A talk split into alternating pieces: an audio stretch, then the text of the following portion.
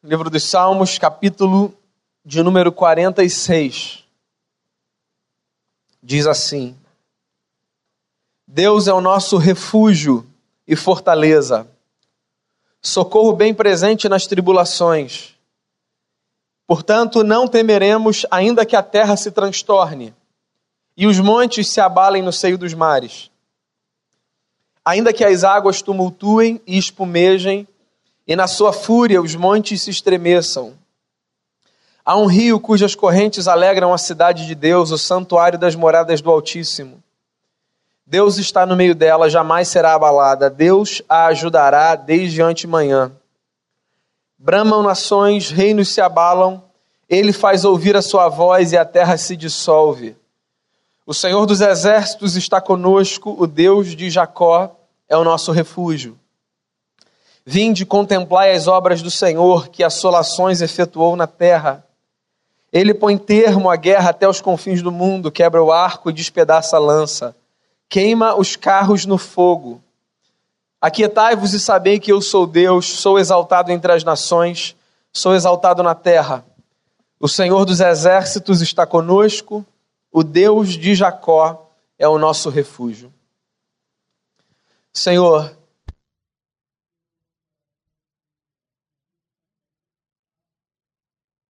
trabalho do teu Espírito Santo e que a tua palavra seja anunciada com graça e com verdade e que ela produza em nós a vida que nós somos incapazes de produzir por conta própria. Que só o teu Espírito Santo fale aqui nesse lugar e que todo mundo tenha a sensação de que o Senhor nos visitou e lançou no nosso coração, mais uma vez, sementes de vida que frutificarão para a glória do teu nome. Perdoe-nos os pecados, purifica o nosso coração. Em nome de Jesus. Amém. Século 21 a era da velocidade e da informação. Eu imagino que você já tenha parado para pensar em como nós vivemos num tempo hiperacelerado. Impressionante a velocidade dessa época. Umas comparações, só para você perceber o ritmo no qual a gente vive. Um estudo mostrou que uma edição de jornal de grande circulação de domingo tem mais informação na sua tiragem do que uma pessoa no século XVII recebia ao longo de toda a sua vida. O que a gente recebe de informação em um dia hoje, uma pessoa na década de 50 levava um ano para receber. Alguém disse que na última década nós produzimos mais informação do que nos últimos 5 mil anos. Olha só que coisa engraçada. Em 1801, uma guerra aconteceu entre Espanha e Portugal. E essa informação da guerra que tinha iniciado lá demorou três meses para chegar aqui no Rio Grande do Sul. Quando a informação chegou, o capitão de armas de, do estado declarou guerra contra os vizinhos espanhóis aqui no sul. Só que quando isso aconteceu, a guerra lá já tinha acabado. Em 2003, se não me falha a memória, a gente viu as torres gêmeas serem derrubadas em tempo real. Você sabe que isso tudo tem um preço, né? Essa velocidade, essa agitação, esse negócio de informação sobre informação sobre informação.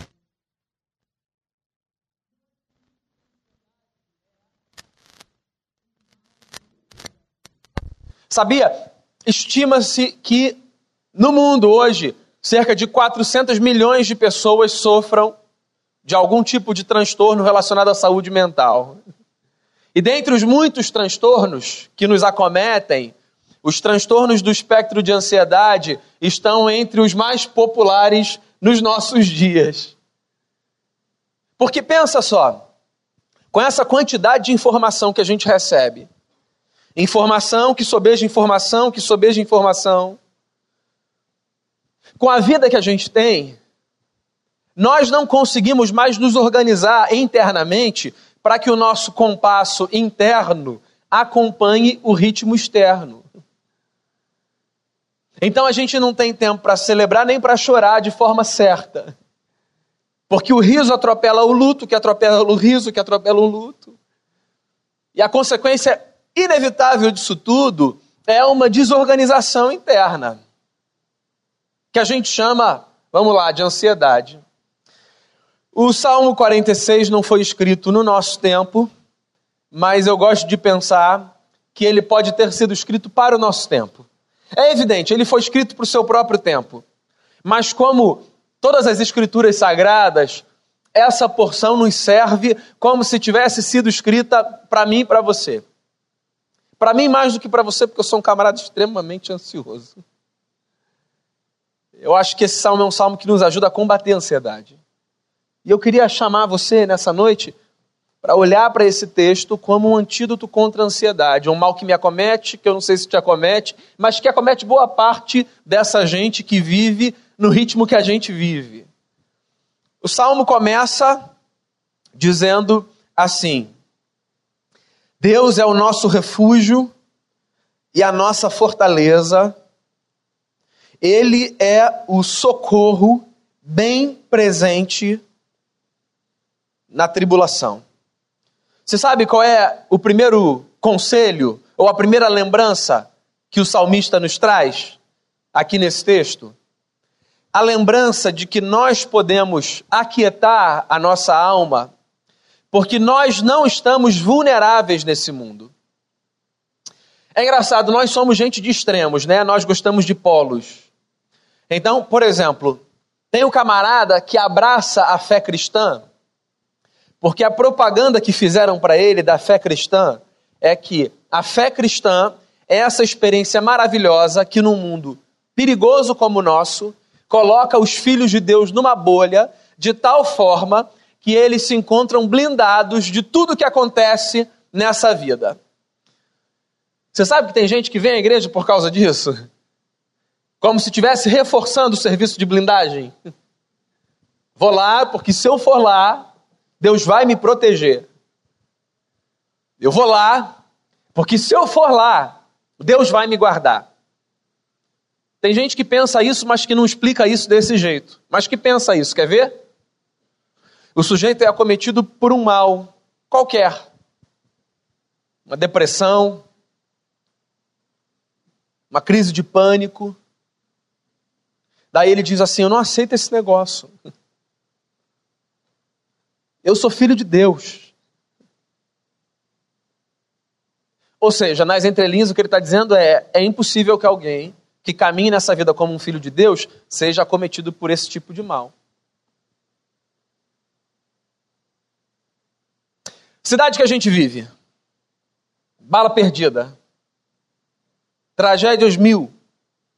Provocadas por maldade, por uma realidade maligna. Tem gente que diz assim: nada vai acontecer com a gente, nós somos filhos de Deus. E não acontece. Ou a bala perdida, quando vem na direção de um filho de Deus, perde a sua força e cai no chão. Eu queria que fosse assim. Não só com quem se diz filho de Deus, mas com qualquer pessoa. Só que não é. Porque a nossa leitura sobre Deus é equivocada. Deus nunca ofereceu serviço de blindagem para ninguém.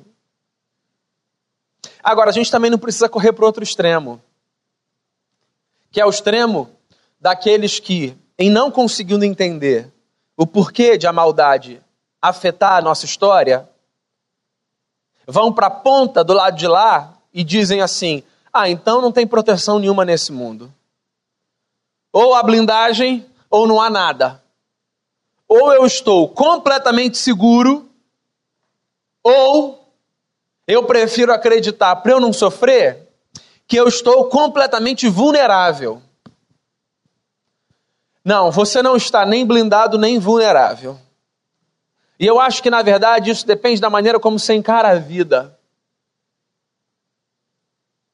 O salmista resolveu encarar a vida acreditando que Deus era o seu refúgio e a sua fortaleza, o socorro presente na hora da tribulação. Ou seja, as lutas certamente nos acometerão e as adversidades invariavelmente virão. Mas é possível a gente perceber Deus no meio desse negócio todo, sem perder a fé e sem se desesperar. É possível a gente ainda enxergar a história como palco da generosa mão de um Deus que resolve cuidar dos seus filhos. Eu queria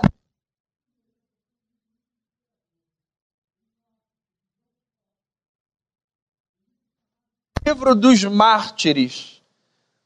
Eu acho que a história dos mártires, na trajetória da fé cristã, é uma história que nos inspira porque ela desconstrói a fé do conto de fadas. Qual é a fé do conto de fadas? É a fé que faz a gente acreditar que absolutamente nada vai acontecer. A história dos mártires é uma história, ou são muitas histórias, na verdade, que nos levam para uma leitura madura da fé. E qual é a leitura madura da fé? A leitura madura da fé é a leitura que nos leva a acreditar que aconteça o que acontecer, em Deus ainda a gente tem um refúgio, uma fortaleza, o socorro presente na hora da tribulação. Então, por que, que a gente pode desacelerar o ritmo da nossa alma? Porque, seja qual for a circunstância, a gente encontra a nossa história nos braços de Jesus de Nazaré. Qual é o segundo conselho do Salmo? Para o meu coração e para o seu coração. O segundo conselho do Salmo tem a ver com a lembrança de que o mundo externo não precisa necessariamente determinar o estado do nosso mundo interno.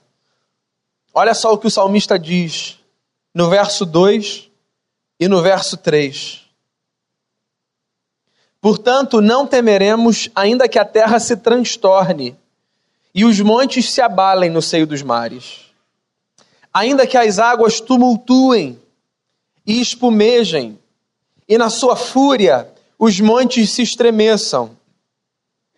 Há um rio, verso 4, cujas correntes alegram a cidade de Deus, o santuário das moradas do Altíssimo. Deus está no meio dela, jamais será abalada. Deus a ajudará desde antemanhã. Você sabe por que, que o salmista está dizendo isso? Porque, segundo os estudiosos, o salmista compôs esse salmo ao perceber que, diante de um ataque à cidade de Jerusalém, nada tinha sido destruído. E ele faz essa leitura para perceber que, a despeito da nossa ansiedade, que geralmente antevê o pior, a gente ainda pode contar com o cuidado e com a graça de Deus, e por isso, consequentemente, a gente pode descansar pelo lado de dentro. Talvez esse seja um dos exercícios mais desafiadores da fé. A nossa fé não se prova tanto diante de um milagre operado, diante de um sinal sobrenatural que a gente pode contemplar, quanto nossa alma em paz quando tudo ao nosso redor vai de mal a pior. Sujeito maduro na fé não é necessariamente o sujeito que faz coisas mirabolantes e inexplicáveis, senão o sujeito que consegue atravessar esse campo minado que é a vida com confiança em Deus. Isso pode parecer muito fácil, muito simples, mas na prática essa história é outra coisa. Então eu queria que você pensasse aí no seu lugar, em situações da sua vida que te foram extremamente desafiadoras e que esticaram você. Situações que colocaram a sua fé num lugar muito desconfortável e que levaram você a questionar o cuidado de Deus, a bondade do eterno, ou você nunca passou por elas? É engraçado, né? A gente tem tanta vontade de viver uma fé super-herói que a gente nem fala desses momentos, para não parecer que a gente tem uma fé menor do que o outro. Por exemplo, não tem testemunho que é contado que não tem a ver com uma conquista final de um desejo que alguém carregava no coração. Para a gente, só testemunho só é testemunho quando no final dele tem um final feliz, não é? Ou uma história feliz. Não é interessante o testemunho do sujeito que diz assim: olha, irmãos, é, eu estou sem emprego já faz o quê? Seis meses. É, ontem eu fui numa reunião de oração e eu quero contar uma coisa maravilhosa para vocês. Qual o final que você espera? Conseguir um emprego. A gente não espera o final dessa história da seguinte forma: não consegui ainda, mas Deus é bom, eu estou confiando nele. Que isso aí não é testemunhar. Ah, senta lá, vamos passar o microfone para outra pessoa, que esse negócio esvazia a igreja. O que enche igreja é a história do camarada que teve assim, ó, uma reviravolta na vida e que motiva os outros. Porque para a gente, motivação para os outros é só desfecho feliz e bonito. Mas a história do sujeito que persevera todos os dias diante das suas lutas também é belíssima e inspiradora. A história de quem acorda todo dia, matando sete leões já de manhã. E que no final do dia, antes de dormir, dobra o seu joelho e diz assim: Obrigado, Senhor. Mais um dia de vida que o Senhor me dá. Essa história devia ser contada. Porque essa história inspira. Essa história traz a experiência de fé para perto da gente. Você sabe por quê? Porque a história do triunfo importante que seja, ela tem o seu lugar. A história do triunfo parece que distancia a gente desse lugar. A história do triunfo geralmente leva a gente para a mesma leitura do Asaf, que escreveu um salmo que, na minha opinião, é um dos salmos mais geniais da Bíblia, porque é um salmo de uma transparência belíssima. Ele começa o salmo dizendo assim: ó, com efeito, com efeito, Deus é bom para com Israel. Tipo assim, eu estou ouvindo testemunho de todo mundo, o senhor é bom. O problema do senhor é comigo. Porque quando tudo que eu ouço do outro é só o troféu que ele levanta no dia bom, eu fico com essa sensação. Agora, quando eu consigo ouvir de quem está perto de mim a intensidade das suas lutas, parece que eu trago essa leitura da experiência de fé para o meu lado. E eu falo assim: ah, é assim com você também? Porque comigo também é assim. Então você também duvida? Porque eu também duvido às vezes. Então, às vezes, você não sabe o que você vai falar para Deus porque você não aceita o que Ele está fazendo? Pois é, comigo também é assim. Então a gente não precisa mais fingir que a gente é super-herói? Não, a gente não precisa mais fingir que a gente é super-herói. Porque as circunstâncias externas têm um poder absurdo de desestabilizar a gente pelo lado de dentro. E o exercício da fé mais necessário no nosso tempo não é o exercício da fé que vai fazer com que a gente salte montanhas. É o exercício da fé que vai fazer com que, mesmo diante de uma montanha gigante, a gente mantenha a paz do lado de dentro, dizendo assim: Eu não temerei, porque Ele é comigo eu vou dar um passo de cada vez, ele vai comigo. E se o resultado for bom, ele está comigo. E se não for bom, ele está comigo. E aconteça o que acontecer, ele está comigo, porque ele é o meu refúgio e a minha fortaleza, ele é socorro presente na hora da angústia, na hora da tribulação. A fé do dia bom é digna de festa. Agora, a lágrima do dia mal também precisa ser cultivada. Porque ela faz a gente crescer. E, inclusive,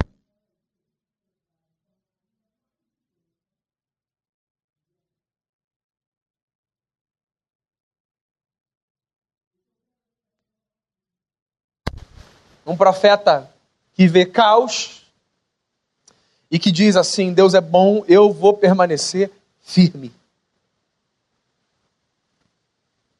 Porque no final das contas, a história com Deus, bonita, não tem a ver com a quantidade de bênçãos que a gente acumula no final de cada jornada.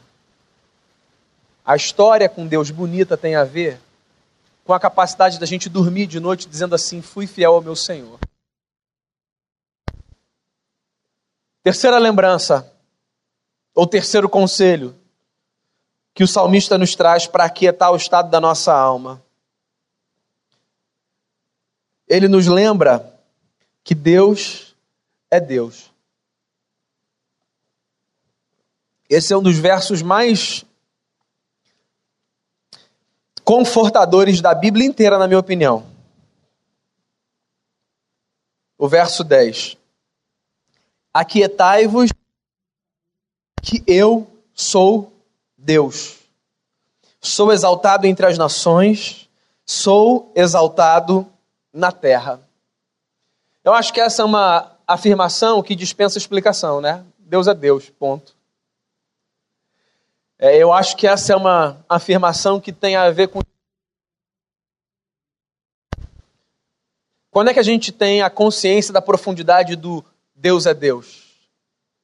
Quando a gente já passou por alguma experiência com o eterno, que nos trouxe ao coração e à mente a lembrança de que sim, a nossa nas nossas mãos. A história dos judeus é uma história muito curiosa na sua relação com Deus. Porque o mundo antigo era um mundo controle sobre as suas divindades, com os sacrifícios que faziam, com as oferendas que apresentavam. Por exemplo, quando um homem do mundo antigo sabia o nome de uma divindade, isso mostrava o controle que ele tinha, em alguma medida, sobre aquela divindade. Quando um homem chamado Moisés, cuidando do rebanho do seu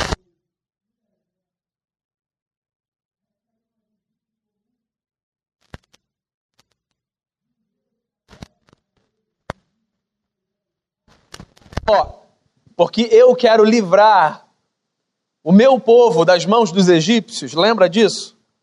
Qual foi a pergunta que o Moisés fez? E quando eu chegar lá, eu vou dizer o quê? Quem me enviou? Era outra forma dele perguntar: me diga o seu nome. E aí, o Deus que apareceu a Moisés respondeu mais ou menos assim: Moisés, eu sou o que sou. Na verdade, literalmente o que ele disse é: eu serei o que serei. Moisés, esquece esse negócio de tentar controlar. Na jornada você vai descobrir quem eu sou. Porque à medida que a gente caminha, sem que você tente me controlar, você vai descobrir quem é esse Deus que te chamou para caminhar. E não é assim. É assim. A gente faz umas coisas curiosas na igreja. A gente faz classes, e eu não estou aqui assim desmerecendo o papel didático da sistematização das doutrinas e da teologia, tá? Mas a gente faz classe, classes que nos dão a sensação de que ao final delas nós sabemos bastante sobre Deus. E, consequentemente, que nós já conseguimos prever Deus. O meu título de mestre é Mestre em Divindade, dá licença. Olha o controle que eu tenho sobre ele. Coisa engraçada, né? MDiv. Mas na verdade, mestre em divindade, classe sobre o ser de Deus. Isso aí é só uma palhinha, só um ensaio, né? Você sabe disso. Porque Deus a gente conhece na caminhada, enquanto a gente vai. E a gente tenta agarrar ele e dizer assim: tá aqui, ó. Aí ele escapa, diz: não tô nada. E a gente acha que, eles, que a gente sabe o que ele vai fazer, onde ele vai aparecer, como vai ser. E ele escapa. Porque Deus não pode ser controlado por nada nem por ninguém. Caminhar com ele, meu amigo, significa necessariamente abrir mão do controle da história ou da tentativa de. Porque caminhar com ele significa experimentar essa jornada impagável de trilhar um caminho com confiança mesmo sem ter as rédeas na mão. Não é o quanto você domina sobre Deus que vai te dar segurança na caminhada. É o quanto você se lembra, dia após dia, que o seu coração pode ter paz, porque Ele é Deus. Pergunta que eu faço a você e com ela eu encerro a minha reflexão é: o que que aflige a tua alma, hein? O que é que te tirou do compasso? Hoje, o que mais te angustia? O que é que rouba o teu sono? Pelo que você chora? pelo que você rói as unhas, diante do que você explode. Coloque isso diante do Senhor. Entrega para Ele. Não é fingir que nada está acontecendo, está acontecendo. É só ter a consciência de que nesse mundo nós temos um Deus que é o nosso refúgio, a nossa fortaleza. Um Deus em quem a gente se abriga. E a notícia do Evangelho não é essa? Que por causa da vitória de Jesus na cruz, nem mais a morte prende a gente? Se você acompanha os nossos encontros, você já me ouviu falar isso um sem número de vezes. Poucas coisas me assombram tanto na nossa fé quanto a capacidade que a gente tem de lidar, inclusive, com o pior de todos os nossos inimigos, que é a morte. Ela faz a gente sofrer? Faz. Tira lágrimas da gente? Tira. Rasga o nosso peito? Rasga.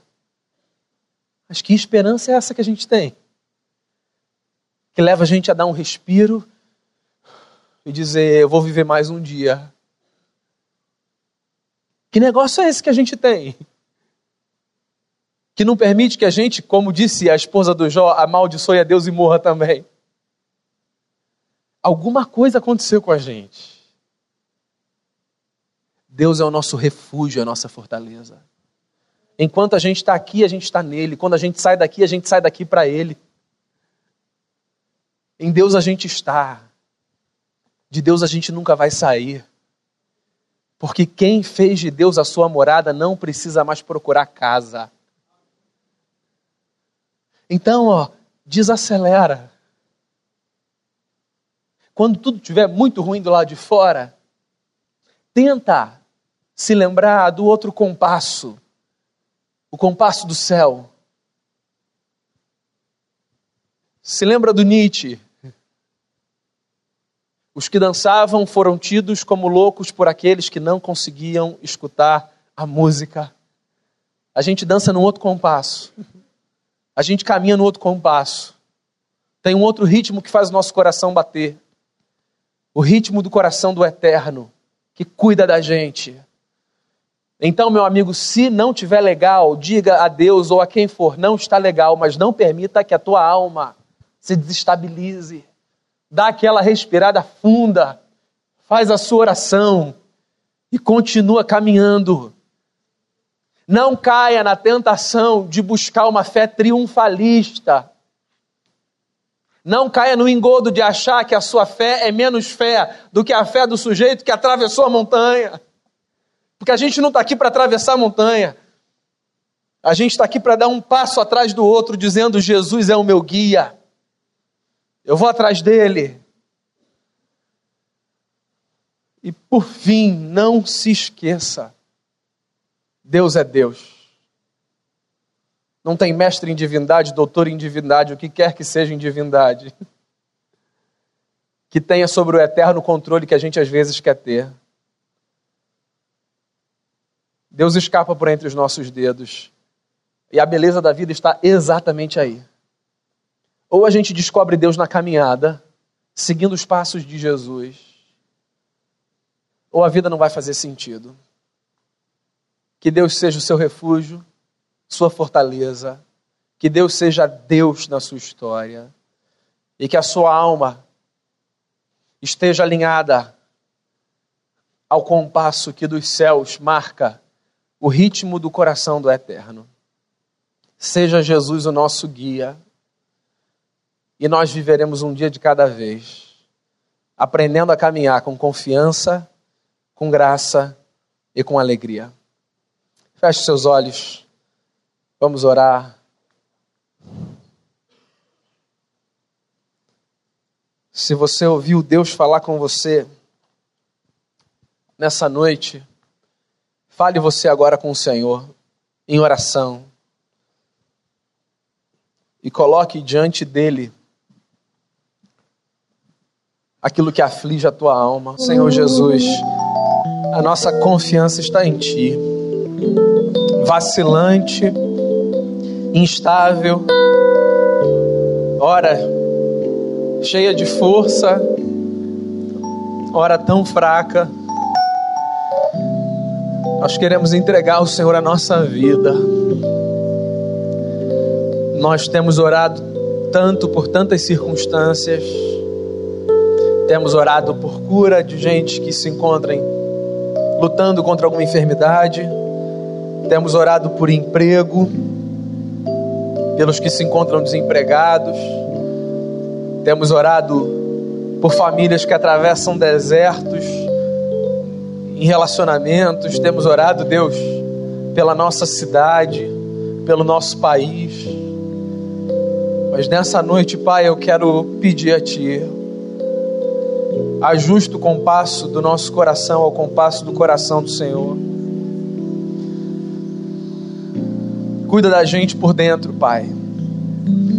Nós sabemos esse mundo não está à mercê da maldade. Se estivesse o mundo à mercê da maldade, não haveria mais ninguém para contar a história. O mal não respeita limites, simplesmente atropela tudo que vê pela frente. Essa história continua porque existe algo maior do que a maldade, que a refreia, e nós acreditamos esse algo é o Senhor. Nós acreditamos nas palavras de Jesus de Nazaré, quando disse que as portas do inferno não prevaleceriam contra a igreja. O inferno que às vezes se instaura em relações, o inferno que às vezes se instaura em casas. Nós, como igreja, queremos caminhar, Deus, em confiança. Nós queremos ouvir com sensibilidade a música que dá o ritmo nos céus para que o nosso coração entre em sintonia com o compasso do Senhor. Nós queremos atravessar os obstáculos da vida com confiança em Ti. Nós oramos tantas vezes por milagres, porque cremos neles, Senhor. Nos faça perceber o milagre da perseverança de quem todo dia acorda e luta e chega ao final do dia com gratidão no coração. Isso também é um milagre, Pai. O milagre de quem ainda espera por conversões, por curas. O milagre de quem ainda espera com perseverança por oportunidades, Senhor, de emprego. Nós queremos rogar ao Senhor, aquieta o nosso coração. Que a lembrança de que o Senhor é Deus, incontrolável, imprevisível, sempre amável, justo, santo e bom. Que essa consciência traga paz ao nosso coração e que a gente descanse, descanse. Que quem chegou aqui angustiado saia daqui confortado por Ti. Que quem não tem dormido, durma, Senhor Jesus. Que quem tem perdido a fé, tenha a sua fé restaurada. Seja o nosso refúgio, a nossa fortaleza. Tu és o nosso socorro, nossa força vem de ti, a nossa vida está nas mãos do Senhor, e não há absolutamente nada que nos arranque da palma das mãos do Senhor. Cuida da gente, opera na nossa história, e que nessa noite o maior milagre seja dentro de cada um de nós, da confiança renovada, da fé depositada, da esperança da cruz e da ressurreição. Continuamos a orar pelas circunstâncias, mas Deus, que nessa noite a nossa alma seja renovada diante de Ti. Para a glória do Teu nome, em nome de Jesus. Amém.